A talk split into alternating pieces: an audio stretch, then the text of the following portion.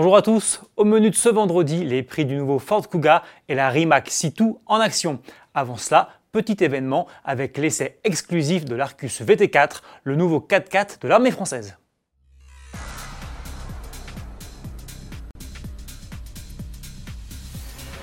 C'est la quille pour le Peugeot P4.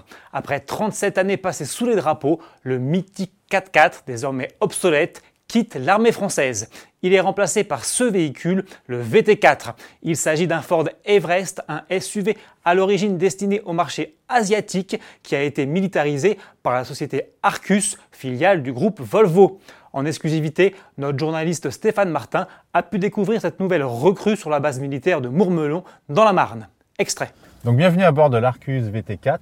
Donc, hormis quelques détails, on est dans un véhicule relativement classique.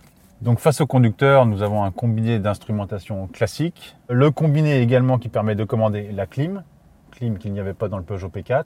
Alors ce qui est particulier sur un véhicule militaire, c'est évidemment le coupe-circuit, plein de petits rangements que l'on ne trouve pas dans la voiture de Monsieur Tout le Monde. Ici, l'emplacement dédié à l'écran, euh, parce qu'évidemment, il n'y a pas de GPS intégré, puisque un GPS civil pour un militaire, ça ne servira à rien. Donc, ils ont leur propre GPS qui vient se brancher ici.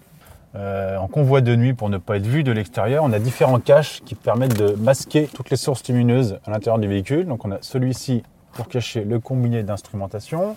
Ce petit volet qui permet de cacher des commandes rétroéclairées.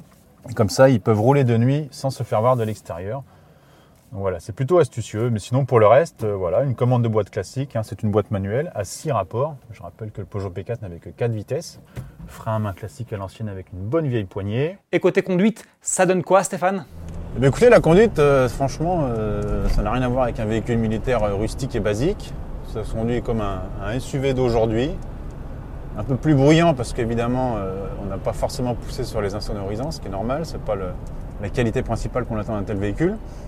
Mais en termes de conduite, voilà, on a un châssis euh, plutôt euh, agréable, assez confortable, notamment hors piste, et ça c'est appréciable. Des suspensions très douces et qui, amortissent vraiment bien et qui sont pourtant très efficaces avec un grand débattement.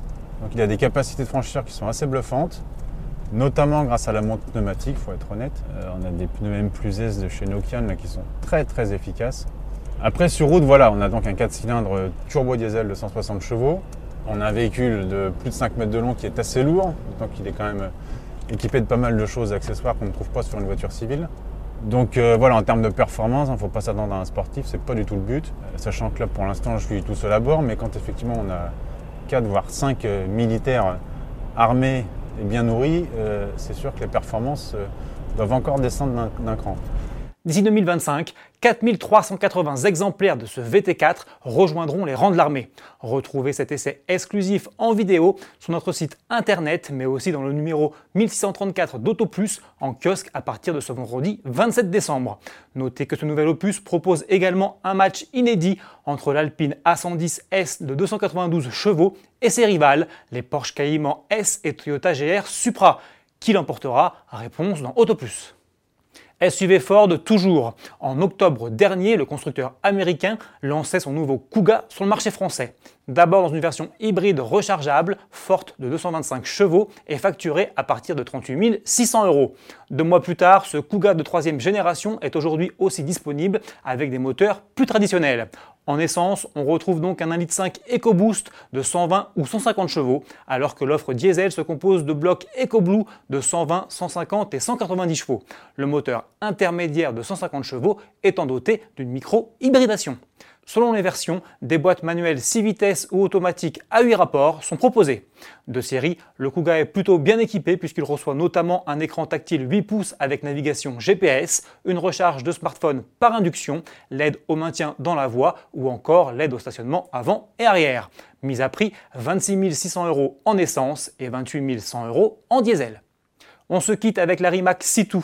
Encore en tenue de camouflage, la supercar électrique de 1914 chevaux se montre lors de la dernière phase de son développement sur route et sur circuit avant de se présenter dans sa version définitive en mars prochain lors du salon automobile de Genève.